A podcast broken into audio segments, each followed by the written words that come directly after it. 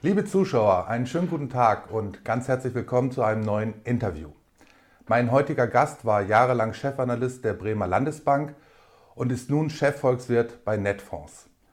Seine Stimme hat nicht nur in ökonomischen Fragen großes Gewicht in Deutschland, sondern auch bei politischen. Ganz herzlich willkommen, Volker Hellmeier.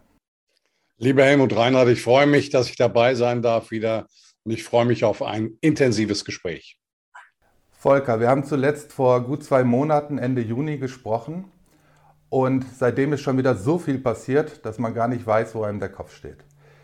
In Deutschland leiden die Menschen und Unternehmen unter der Preisexplosion.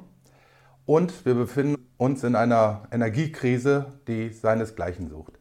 Die Politik in Berlin, die erzählt uns, daran ist allein der Ukraine-Krieg und Putin schuld. Wie ist da deine Sicht auf die Dinge? Ich möchte erst mal sagen, dass ich sehr enttäuscht bin. Ich habe mich gleich am Anfang der Krise äh, zu den Sanktionen geäußert und habe gesagt, was bei diesen Sanktionen äh, für Risiken äh, generiert werden, und zwar für uns, um auf taube Ohren zu stoßen. Das heißt, von Anfang an konnte man sehr wohl wissen, was sich dann entwickelt hat. Um das Ganze einmal äh, auch einzufangen im Sinne der realen Wirtschaft ich habe gestern Abend von einem Firmenkundenberater einer nicht unerheblich großen Volksbank ähm, eine SMS geschickt bekommen, dass er verzweifelt ist, dass Teile seiner Kunden jetzt eben mit Stromrechnungen mal zehn im Vergleich zu vorher konfrontiert sind und äh, im Raum steht, dass sie ihre Unternehmen abwickeln müssten, weil sie einfach nicht mehr in der Lage sind, diesem Kostendruck etwas entgegenzusetzen aus dem Geschäftsmodell selbst heraus. Und das ist genau der Punkt, und ich möchte das an den Anfang stellen, wenn man Sanktionen macht. Ich, ich bin ja nicht gegen Sanktionen, wenn es um Völkerrechtsbrüche geht. Übrigens dann bitte gleichmäßig und nicht asymmetrisch. Ich bin nicht gegen Sanktionen, nur man muss sich im Vorwege klar machen, welche Folgen Sanktionen mit sich bringen. Und was wir erleben in den letzten sechs Monaten ist einerseits, dass erstens das Sanktionsregime nicht ansatzweise die Ziele erreicht hat, die man sich von den Sanktionen gegenüber Russland versprochen hat. Das heißt, wenn man weiß, dass also das, was man in, als Intention hatte mit den Sanktionen, nicht passiert, sondern so das Gegenteil. Ich verweise darauf, dass gerade Gazprom beispielsweise äh, im ersten Halbjahr Gewinne gemacht hat, die so hoch sind wie im Gesamtjahr äh, zuvor 2021. Äh, doppelt so hoch. Also das sind äh, Größenordnungen, die verdeutlichen, dass die Rechnungen bei den Sanktionen gegen Russland nicht aufgegangen sind. Wenn man sich aber dann noch maßgeblich irrt bei den Folgen der Sanktionen für den eigenen Wirtschaftsraum, der so weit geht, dass eine existenzielle Not für diesen Standort entsteht für ein Drittland, Mehr noch, dass das Thema der politischen Stabilität im Raum steht, nämlich wie Frau Baerbock sagte, das Risiko von Volksaufständen, weil die existenziellen Grundlagen vieler privaten Haushalte und Unternehmen hier plötzlich entzogen werden. Dann gilt es, sich über diese äh, Sanktionen Gedanken zu machen. Und wie gesagt, keiner kann sagen, dass man es nicht wusste. Ich habe direkt im Nachgang dieser Sanktionsverfügung genau über diese Themen gesprochen, äh, um einmal mehr nicht gehört zu werden. Jetzt kommen wir aber zu dem Thema ähm, der Aktualität. Die Aktualität ist davon gekennzeichnet, dass wir äh, diese Krise zunächst einmal bezüglich der Versorgungssicherheit in den Griff bekommen. Wenn wir die Gasfüllstände uns anschauen, dann liegen wir jetzt Richtung 84 Prozent per heute. Das ist eigentlich das, was man Ende September als Ziel vorgegeben hat. Das heißt, von daher läuft es ganz gut. Es läuft auch auf anderer Seite gut, das sollten wir hier auch sagen, weil eben viel russisches Öl oder auch russisches Gas über Rebranding, also indem man äh, es über Länder, die nicht sanktioniert werden, bezieht, äh, dass man darüber eben auch die Energiesituation in den Griff bekommt. Was übrig bleibt, und das ist die entscheidende Größe, ist die Preislichkeit, die hier in äh, Kontinentaleuropa und in Deutschland dramatisch ist und eben auch einen Verarmungseffekt äh, zur Folge hat. Wenn man darüber nachdenkt, könnten die Sanktionen vielleicht als Grund nur vorgeschoben sein und tatsächlich geht es darum, Deutschland komplett den Stecker zu ziehen? Also so weit gehe ich nicht. Dann bewegen, bewegten wir uns ja im Bereich von Verschwörungstheorien. Ähm, ich sage auch, wenn man Deutschland den Stecker zieht, zieht man ja Europa den Stecker. Denn Deutschland ist die wichtigste Wirtschaftsnation innerhalb Kontinentaleuropas, innerhalb der Europäischen Union und Eurozone. Und äh, würde man Deutschland den Stecker ziehen, würden die Lieferkettenprobleme, die sich ergeben würden, weil wir eben elementare Güter für die gesamte Weltwirtschaft herstellen, dramatisch erhöhen. Also das unterstelle ich jetzt erst einmal so nicht. Und auch die USA könnten nicht das Interesse haben, dass Europa vollkommen scheitert, weil sie dann eben auch geostrategisch ein, äh, die Potenz des Partners verlieren würden. Aber eine relative Schwächung äh, mag durchaus Ziel sein. Darüber kann ich aber nicht befinden, weil ich nicht in den Gremien dabei bin, wo derartige Dinge besprochen werden. Fakt ist, schauen wir einfach auf die Resultate. Innerhalb der letzten sechs Monate ist Europa so geschwächt worden wie noch nie seit Gründung der Europäischen Union oder der Vorgängerinstitution zuvor in einem Zeitraum von sechs Monaten. Das ist die Kernaussage. Und es geht eben auch an den Kapitalstock. Und ich lasse mich das bitte ganz kurz nochmal darstellen. Der Kapitalstock ist das A und O für jede Staatlichkeit. Ohne Kapitalstock gibt es nichts auch nicht zu verteilen. Und der Kapitalstock ist die Summe der Unternehmen, die wir haben, von denen alle Zahlungen für den Staat, für die privaten Haushalte abgehen. Das ist das sine qua non. Ohne das geht es nicht. Und auf diesem Kapitalstock ergeben sich äh, laufend Abschreibungen weil Maschinen unrentabel werden. Sie werden im Schnitt über zehn Jahre abgeschrieben als ein Beispiel, um das plakativ zu machen.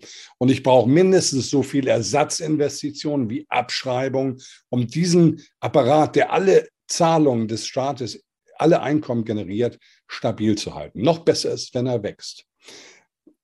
Fakt ist, dass durch die nicht gegebene Versorgungssicherheit unter mittelfristigen Gesichtspunkten und die enorme Preislichkeit sich die Voraussetzung für diesen Investitionsstandort Deutschland, Kontinentaleuropa, Europäische Union, Eurozone dramatisch verschlechtert hat. Mit anderen Worten, unterminieren wir mit dieser Politik den Kapitalstock und damit die Zukunftsfähigkeit unserer Ökonomie, damit die Zukunftsfähigkeit unserer Gesellschaft und die Zukunftsaussichten der kommenden Generationen. Und das kann man von einem Land auch nicht für die Ukraine verlangen. Denn am Ende würde auch eine Ukraine darunter leiden, weil wir gar nicht mehr die Potenz hätten, sie latent zu unterstützen. Mhm. Jetzt hat Herr Scholz kürzlich in seiner Grundsatzrede in Prag davon gesprochen, dass die EU Stärke gegen neoimperale Autokratien zeigen müsse. Und kurz zuvor hat er auf seiner Sommerpressekonferenz in Berlin erzählt, dass jemand anders und anderswo über unsere Energieversorgung bestimmt. Ja, ähm, das ist so eine Frage der Souveränität. Also ähm, wie souverän ist Europa, wie souverän ist die EU? Also lass uns das in zwei Hälften machen. Also ich habe auch etwas gegen neoimperiale Regierungssysteme. Ich bin in Europa groß geworden. Ich bin Hamburger Jung, deutsche Nation, europäischer Prägung und ich stehe hinter unseren Werten. Das ist aber dennoch so zu beurteilen, dass wir gerne für unsere eigenen politischen Räume und Wirtschaftsräume Entscheidungen treffen können. Die UN-Karte Artikel 2 sagt ganz klar, es gibt eine Souveränität von Staaten. Fakt ist, dass, es eine, dass wir eine multikulturelle Welt haben. Das heißt, es gibt nicht nur unsere christliche, westliche, europäische ähm, äh, Moral, sondern es gibt auch eine christlich-kalvinistische in den USA, wo Geld eine große Rolle spielt. Es gibt eine christlich-orthodoxe in Russland, die schwärzer ist als Paderborn 1950, Katholizismus. Es gibt eine hinduistische, eine buddhistische, eine muslimische, eine konfuzianische. Und diese ganzen unterschiedlichen Moralen haben andere Kulturen als Hintergrund. Und diese anderen Moral Moralen als auch Kulturen implizieren auch, dass es unterschiedliche Regierungsformen gibt. Das hat auch etwas mit der Homogenität von ethnischen Räumen zu tun. Wir haben ja aus der Kolonialzeit teilweise Länder generiert oder Staaten generiert, die gar nicht homogen ethnisch zusammenpassten. Das fällt uns heute alles auf die Füße. Also insofern sage ich, ähm, ich stehe voll hinter der UN-Charta, die die Grundlage einer friedlichen, einer friedlichen Koexistenz global ist und die Souveränität der Staaten sagt, dass Länder selber zu bestimmen haben, wie sie am Ende sich strukturieren. Äh, und von daher, ja, ich bin bei Herrn Scholz. Ich habe etwas, ich bin kein Freund neoimperialer Regierungsformen, aber ich konstatiere, dass die, die Charta der Vereinten Nationen, hinter der Deutschland steht, auch bedeutet, dass man sie akzeptieren muss, wenn sie dann existieren. Äh, man kann sich bemühen, indem man Handel betreibt und damit Wandel unterstützt, kulturellen Austausch, dass sich das über Zeit ändert. Aber wir haben nicht die Rechte, in meinen Augen, über Regime-Change-Politiken darüber zu verfügen. Ähm, das ist der erste Punkt. Der zweite Punkt, den du angesprochen hattest, war, ähm, helf mir nochmal. Ja, dass ähm, Herr Scholz halt in der Sommerpressekonferenz ich spiele das mal kurz ein, dass wir es mal anschauen. Never walk alone. Und das gilt, das ist das, was unsere Antwort darauf ist und deshalb bin ich ganz zuversichtlich. Die Bürgerinnen und Bürger sind schlau, sie machen sich nichts vor, sie wissen, dass das jetzt nicht ganz einfach wird. Und dass nicht alle Probleme, die auf uns zukommen, in unserer Hand liegen, denn es entscheidet ja jemand anders und anderswo jemand über die Frage, wie das mit der Energieversorgung unseres Landes ist, ob Verträge eingehalten werden oder nicht. Aber wir bereiten uns vor in der Sache. Wunderbar, also auf den Punkt gebracht. Ich äh, stimme ihm zu. Aber erstmal müssen wir konstatieren, nicht nur Deutschland, sondern Europa ist abhängig von Rohstoffimporten und damit immer abhängig von dritten Ländern, egal welchen. Einfach weil wir die Rohstoffe nicht haben, weil wir sie aber benötigen. Und damit gibt es eine Abhängigkeit. Wir bestimmen aber sehr wohl selbst, wenn wir jetzt mal Richtung Russland schauen, dann haben unsere Sanktionen dazu geführt, dass wir diese Stresszustände haben. Das ist also unsere Entscheidung und nicht eine Entscheidung Moskaus. Also hier haben wir im Moment eine Klitterung von Realitäten, die in meinen Augen unter sachlichen und rationalen Gesichtspunkten nicht zulässig ist. Und wir können entscheiden, ob wir LNG bekommen aus den USA oder LNG aus China jetzt das rebranded ist teilweise übrigens aus Russland, aber das, darauf wollen wir jetzt nicht eingehen. Das wäre schon wieder zu provokant vielleicht. Oder ob wir uns eben andere ähm, Ressourcen erschließen. Grundsätzlich gilt es für Länder, die so rohstoffabhängig sind und damit immer von Dritten abhängig sind, dass sie beliefert werden, dass man eine weise Energiepolitik betreibt für den energieintensivsten Industriestandort, der Deutschland ist und war. Und genau das ist in den letzten zehn Jahren nicht gemacht worden, sondern wir haben eine von Rationalität befreite Energiepolitik gemacht, die einen ideologischen Charakter hatte und in der man ein wenig blauäugig Zukunft, äh, eine Zukunft gemalt hat, die so nicht realistisch war und auch nicht realistisch ist. Und ich möchte hier eine Abstraktion liefern. Immer dann, wenn Deutschland pragmatisch, Pragmatismus verbindet sich mit Rationalität, pragmatisch gehandelt hat, war Deutschland ein enormes Erfolgsmodell. Für sich selbst, für Europa und den Rest der Welt. Immer dann, wenn Deutschland anfing, ideologisch zu agieren, und Ideologie ist nicht nur rot und braun, ideologisch zu agieren, dann haben wir weder uns noch Europa, noch dem Rest der Welt einen Gefallen damit getan. Und das möchte ich hier an dieser Stelle ganz, ganz deutlich betonen. Ich wünsche uns den Pragmatismus, der am Ende auch dazu führt, dass, der, dass unsere Bundesregierung die Interessen ihrer Bürger zunächst wahrnimmt. Es kann nicht sein, dass andere Länder sagen, America first, China first, Russia first, Ukraine first und wir sagen Europa last. Das ist nicht zulässig in meinen Augen, weil es das Mandat, das eine Regierung und das die europäischen Regierungen gegenüber ihrer eigenen Bevölkerung haben, nicht nachkommt. Danke für dein deutliches Statement dazu. Aber wenn man sich das Ganze anschaut, dass die USA schon seit Jahren gegen Nord Stream 2 schießen und auch Biden gesagt hat, dass diese Pipeline nie eröffnet wird, dann sind doch einfach die Ziele der USA einfach gnadenlos durchgesetzt worden. Und was die Politik macht jetzt ist, wo man ähm, vielleicht lachen drüber könnte, aber viel mehr weinen, dass uns empfohlen wird, dass den Bürgern empfohlen wird und sie darauf vorbereitet werden, zu frieren, zu hungern, sich nicht mehr richtig zu waschen, äh, die Kühlschranklampe rauszuschrauben aber draußen ihren E-Wagen zu laden äh, mit 77 Kilowatt äh, Batterie. Also das Ganze ist ja so dermaßen verrückt, dass man gar nicht mehr weiß, ähm, ist das jetzt hier eine Komödie oder was, was wird da aufgeführt in Berlin? Die Übergriffigkeit des Staates in die privaten Haushalte, in den privaten Bereich hinein, ähm, die wir in den letzten Jahren erleben. Und da rede ich auch von der Corona-Krise. Über, über, einige Maßnahmen war ich hier nicht erfreut. Ähm, und ich konnte sie auch nicht nachvollziehen. Ähm, die sich jetzt im Rahmen dieses, dieser Energiekrise ergibt, ist bemerkenswert. Ich persönlich gehöre auch zu den Menschen, die sagen, ja, ich stehe hinter der grünen Transition, ich stehe hinter vielen Dingen, um das erstmal zu beantworten.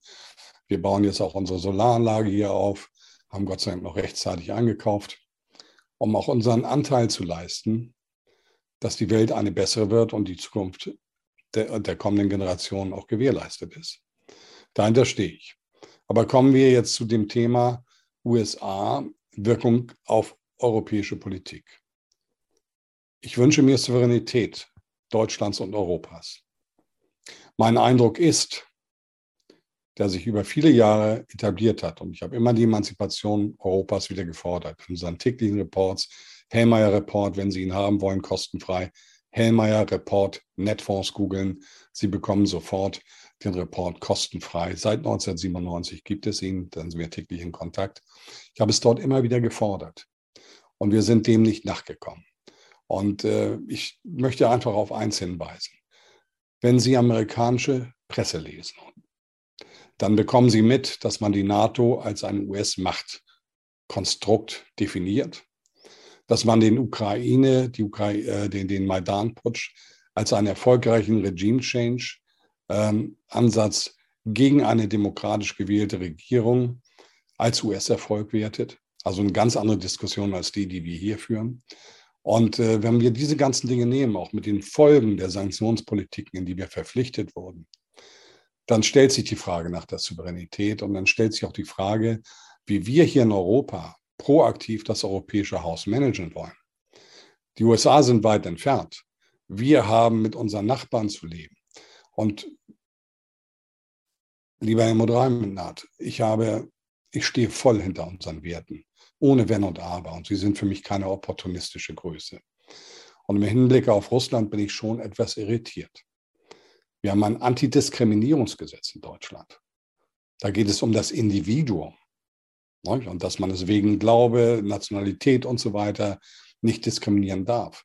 Wenn ich hier Sanktionen gegen russische Bürger sehe, die im Westen verfügt werden, dann frage ich mich, auf welcher Rechtsgrundlage das passiert. Und das schafft Probleme für unseren europäischen kontinentalen Raum, zu dem die Ukraine und Russland gehört. Perspektivisch, die in meinen Augen brachial sind. Und ich wünsche mir hier einen anderen Umgang.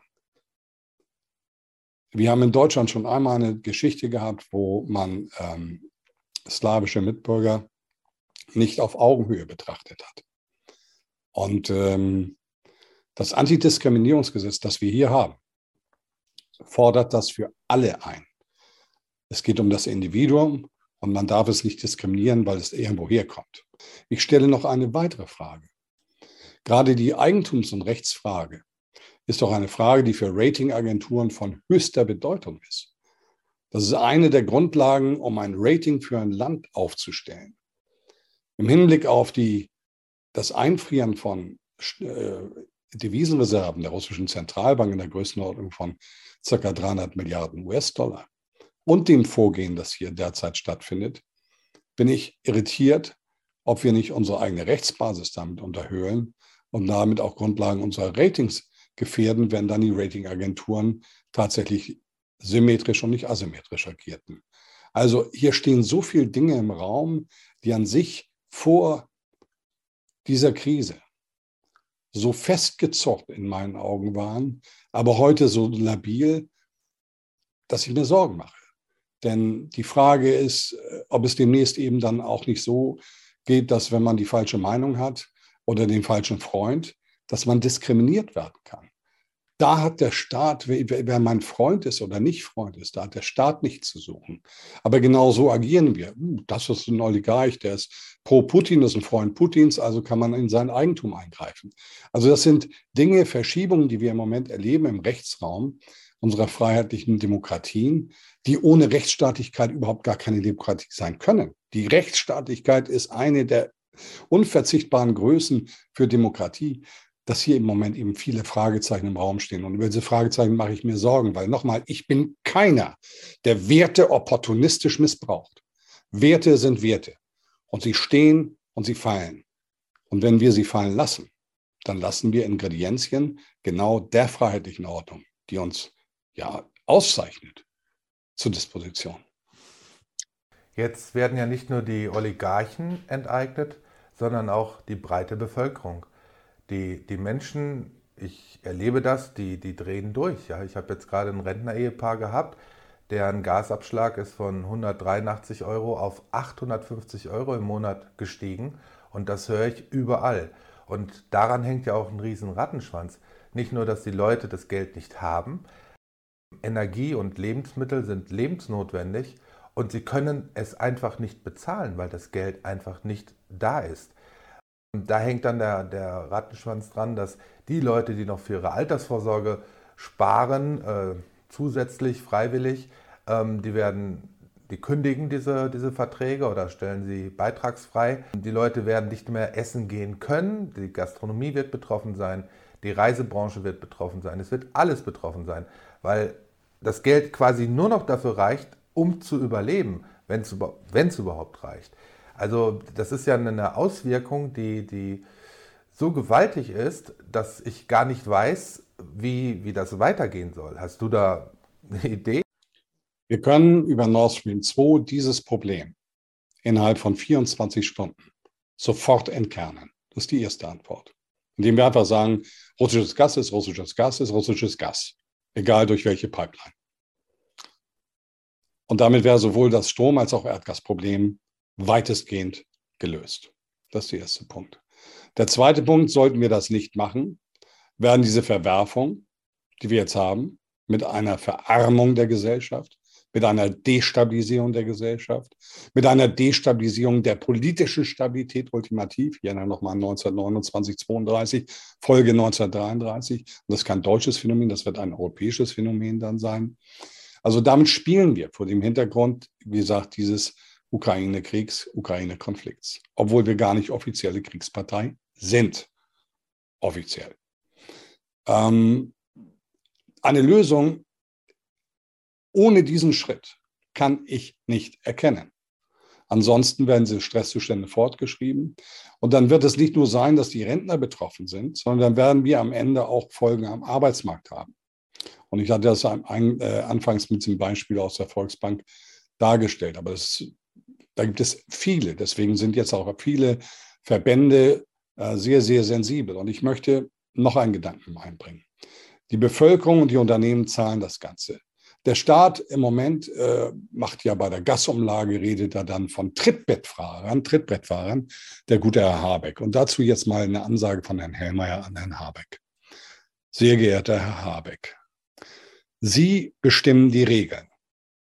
Und wenn Sie sich vorher nicht genügend Gedanken machen, dass eben erfolgreiche Unternehmen, die vielleicht klug gemanagt haben, auch davon profitieren, und Sie nur die Unternehmen unterstützen wollen, die schlecht gemanagt worden sind, Sie Juniper, dann ist das ein starkes Stück, solche Unternehmen, deren Zutun ja gar nicht die Trittbrettfahrerei ermöglicht haben, sondern ihre Entscheidung, dann ist das dreist.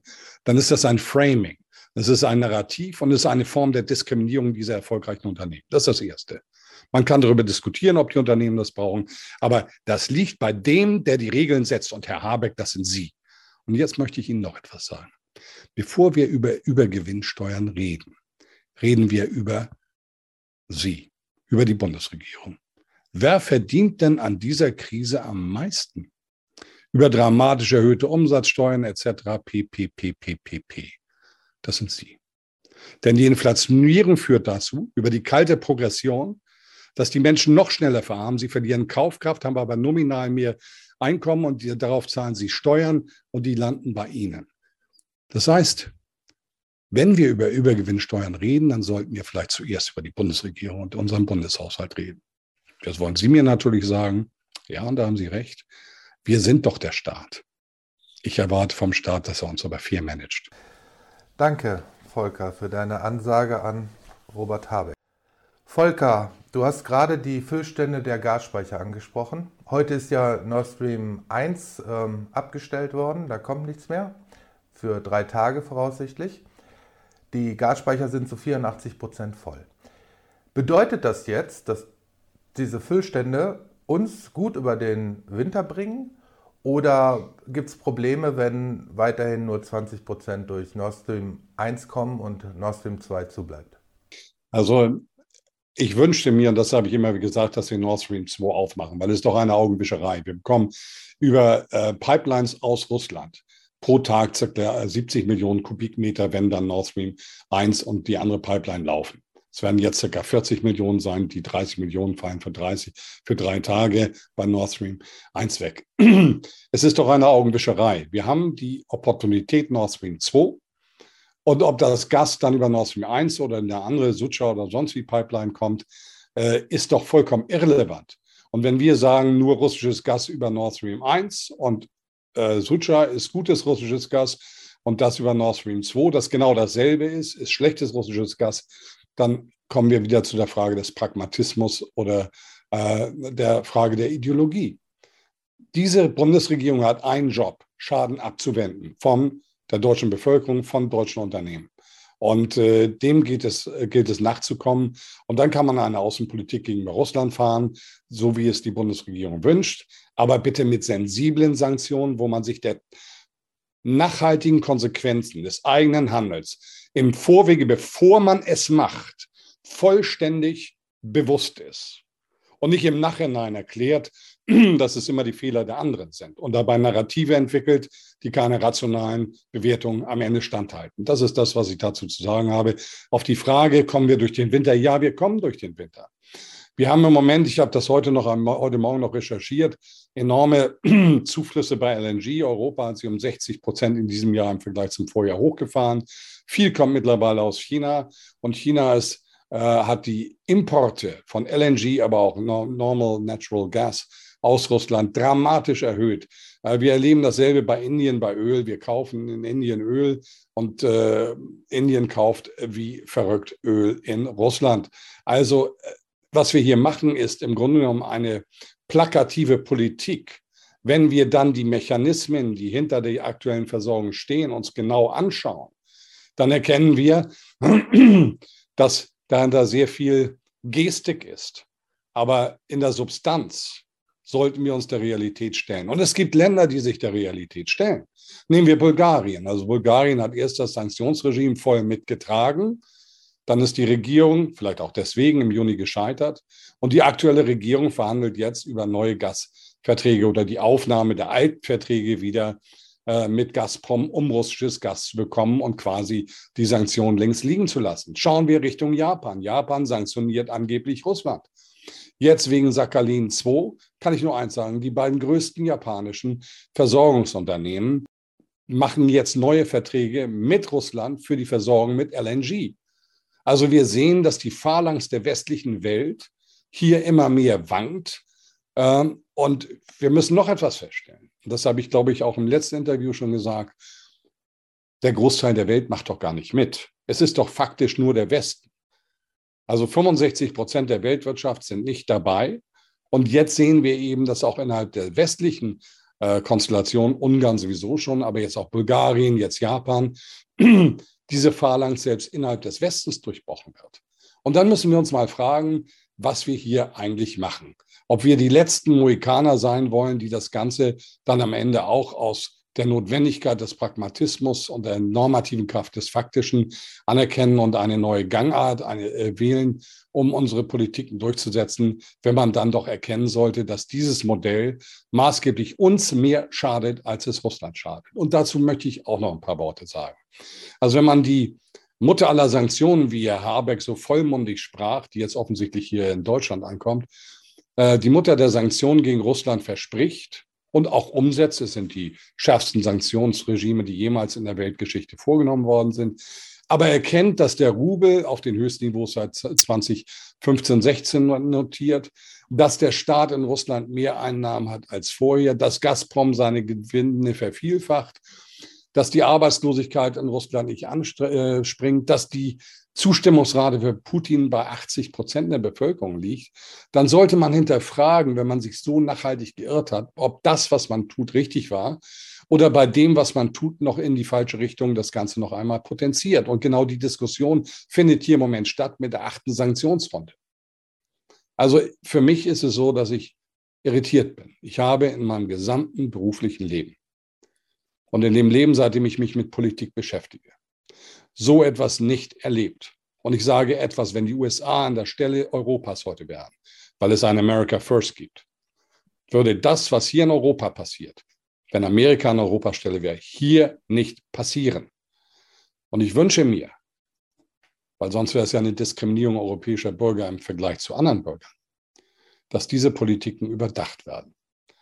Und ich wünsche es mir nicht so, nur ich bitte darum, weil mir dieser Standort und äh, die Zukunft der kommenden Generation sehr viel wert ist. Mhm. Ja, Volker, ich merke deine Bedrücktheit. Ich möchte jetzt zum Schluss einen Punkt ansprechen und zwar beschäftigt mich der schon länger und es geht um Yuval Noah Harari, die rechte Hand von Klaus Schwab beim WEF. Er sagt, dass der Mensch jetzt gottgleich wird, dass es nutzlose Esser gibt und ähm, ja, das ähm, WEF hat geschrieben auf ihrer Homepage, die Leute werden nichts mehr besitzen und glücklich sein. Das ist also keine Aussage gewesen von Klaus Schwab direkt, aber es stand auf der Homepage und wurde gelöscht. Welchen Einfluss siehst du beim WEF? Wie, wie mächtig ist dieser, dieser Verein? Ähm, stimmen da die Verschwörungstheorien? Ähm, die ja, sind Verschwörungstheorien, die halt in den alternativen Medien oft genannt werden. Wie schätzt du da die Situation ein? Ich beteilige mich nicht an Verschwörungstheorien. Ich beteilige mich an einem Wettbewerb von Ideen, wie Gesellschaft am besten organisiert werden kann.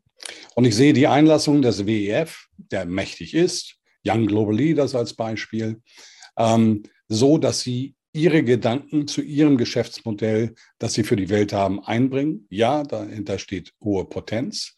Aber insbesondere, wenn wir über die freien Gesellschaften reden, in denen wir leben, liegt es an uns Bürgern, ob wir so etwas akzeptieren oder ob wir so etwas ablehnen. Der nächste Punkt, und da sehe ich dann eben die Fissur, ist doch der, dass die Weltwirtschaft heterogen aufgestellt ist. Das ist ja kein äh, Modell, wo alle dem WEF hinterherlaufen. Ich sehe Chinas Interessenpolitik nicht ansatzweise in Übereinstimmung mit der des WEF. Ich kann das auch nicht bei Russland erkennen. Ich kann es auch nicht erkennen bei den anderen aufstrebenden Ländern, die den Sanktionsmodus des Westens gegenüber Russland nicht mittragen. Ich habe das große Vergnügen gehabt, dass mein lieber Freund Hans hier in Worpswede, wo ich lebe, den südafrikanischen Botschafter zu Besuch hatte mit einer hochwertigen Entourage, auch noch aus anderen Sektoren der deutschen Wirtschaft, auch der Finanzwirtschaft. Und äh, in dem Zuge habe ich mich auch noch einmal mit Südafrika auseinandergesetzt und ich muss sagen, ich wurde richtig neidisch. Die Außenministerin, Frau Pandor, ist der Hammer. Also erstens hat sie diplomatische Geflogenheiten. Wenn ich so nach Berlin schaue, könnte man darüber diskutieren. Darüber hinaus hat sie ein enormes Wissen. Wenn ich da nach Berlin schaue, könnte ich darüber diskutieren. Und dann hat sie auch noch eine ganz klare Position, die die Souveränität Südafrikas betont.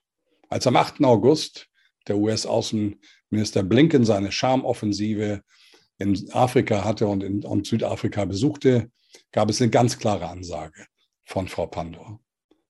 Ich wurde ein bisschen neidisch. Und das als Antwort. Also, ich beteilige mich nicht an den Verschwörungstheorien. Es ist ein Vorschlag, wie man die Welt managen kann, ja. Es liegt an der Welt, es zu akzeptieren. In der westlichen Welt mit unseren Demokratien entscheiden wir, ob wir, uns, ob wir diesen Weg folgen wollen oder nicht folgen wollen. Ich kann auch in den USA das nicht wirklich erkennen. Aber Europa scheint, ist ja für Ideologien anfälliger. Also da mag es kritischer sein. Mhm. Ähm, aber wenn ich mir die Welt anschaue, dann ist sie viel zu heterogen, als dass dieses Modell, das hier vom WEF vorgestellt wird, am Ende die Traktion gewinnen kann, zumindest auf absehbare Zeit, äh, die hier teilweise unterstellt wird. Also da bin ich in der Tendenz entspannt. Aber der Ansatz am Ende die Menschen in ihrer Bedarfsstruktur nach unten zu bewegen, der ist im Westen erkennbar. Der ist übrigens nicht in den aufstrebenden Ländern erkennbar. Es sind 65 Prozent der Weltwirtschaft. Die wollen, dass es ihren Menschen besser geht. Und wir versuchen im Grunde genommen bei uns durch Regulierung, durch Sozialisierung, das heißt, den Wohlhabenden wird immer mehr genommen, damit die Anreizsysteme unterhöht, dass man bei uns im Grunde genommen das Ganze eher nivelliert. Das ist das, was passiert. Nur wer gewinnt dann, wenn ich Anreizsysteme Richtung Leistung im Westen verringere und in 65 Prozent der Welt erhöhe? Was heißt das, wer morgen und übermorgen seine Lebensstandards wird erhalten können oder eben nicht? Und es gibt eine Warnung. Und die Warnung sehen wir in der Handelsbilanz der Eurozone. Die Handelsbilanz ist im Zuge der letzten Monate auf historische, nochmal historische Tiefstmarken gefallen. Dagegen war die Euro-Defizitkrise ein Witz. Da hatten wir Defizite in der Größenordnung pro Monat von minus 10, minus 15 Milliarden. Wir liegen jetzt bei minus 30 Milliarden. Denn was passiert denn, wenn man kein attraktives Geschäftsmodell hat? Steigt oder fällt die Währung? Die Währung fällt. Man fällt immer weiter zurück. Das heißt, die Kaufkraft der eigenen Währung wird geringer. Wir müssen aber Rohstoffe einkaufen, um uns zu versorgen. Und damit gehen die Handelsbilanzdefizite hoch. Das führt wieder dazu, dass die Währung weiter abwertet. Dann kommen wir in eine negative Spirale, die am Ende die Zukunftsfähigkeit unserer staatlichen, unserer wirtschaftlichen und staatlichen Räume erodiert, die die Zukunftsfähigkeit nimmt und die Zukunftschancen der kommenden Generation zerstört. Wer das möchte, bitte, dann soll er es aber auch benennen. Und Helmut Reinhardt, du kennst mich genau. Ich werde meinen Finger in diese Wunde legen. Nicht um Karriere zu machen, das ist Karriere schädlich in diesem Land, sondern um meiner Verantwortung gerecht zu werden, die ich habe. Für dieses Land, für die Generation, die das aufgebaut hat und die, für die Generation, die kommen wird. Und ich bin zum Teil schockiert, über das intellektuelle Niveau, das in dieser Diskussion vorherrscht. Volker, ich danke dir für deine berührenden Worte, für dieses Interview, was sehr bewegend war und wünsche uns alles Gute. Wir sehen uns. Danke dir, Volker.